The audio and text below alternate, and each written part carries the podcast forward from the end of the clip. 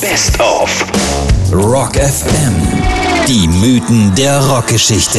Wie aus Stars Legenden wurden. Heute mit einem der besten Gitarristen seiner Zeit, einem Vorbild für viele Große seines Fachs wie Ingwie Malmsteen, Zack Wild oder Dimebag Darrell, der von einem zugekoksten Piloten zu Tode geflogen wurde. Randy Rhoads, der Gitarrist von Ozzy Osbourne. Er war ein Wunderkind, Sohn von zwei Musiklehrern. Mit sieben fing er an, Gitarre zu spielen. Mit neun sagte sein Lehrer, er könne ihm nichts mehr beibringen. Mit zehn lernte er noch Klavier obendrauf und mit elf Bass dazu. Mit 13 gründete er seine erste Band und nannte sie The Whore, die Hure. Es folgten weitere Kombos wie The Violet, The Katzenjammer Kids oder Mildred Pierce, bevor er mit Quiet Riot erste echte Erfolge feierte.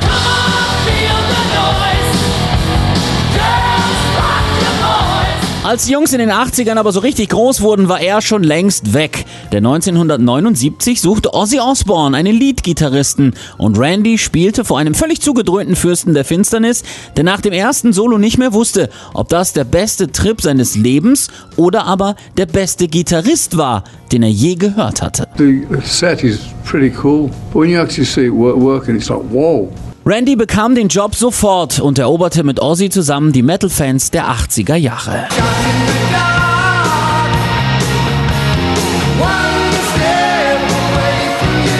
Aber er hatte nicht genug Zeit, denn mit nur 25 Jahren endete sein Leben auf einem kleinen Mini-Flughafen in Leesburg, Florida.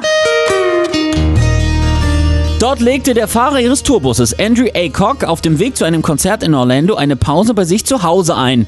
Er wohnte auf einem kleinen Flugzeughangar und bot den Musikern einen Probeflug an. Ozzy und seine zukünftige Frau Sharon blieben im Tourbus und schliefen. Randy sagte trotz Flugangst zu.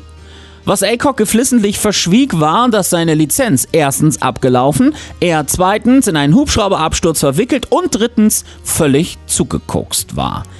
Es kam, wie es kommen musste. Er versaute eine Kurve, streifte mit einer Tragfläche den Tourbus, womit er Sharon und Ozzy unsanft aufweckte und stürzte in eine dahinterliegende Garage, wo das Flugzeug explodierte.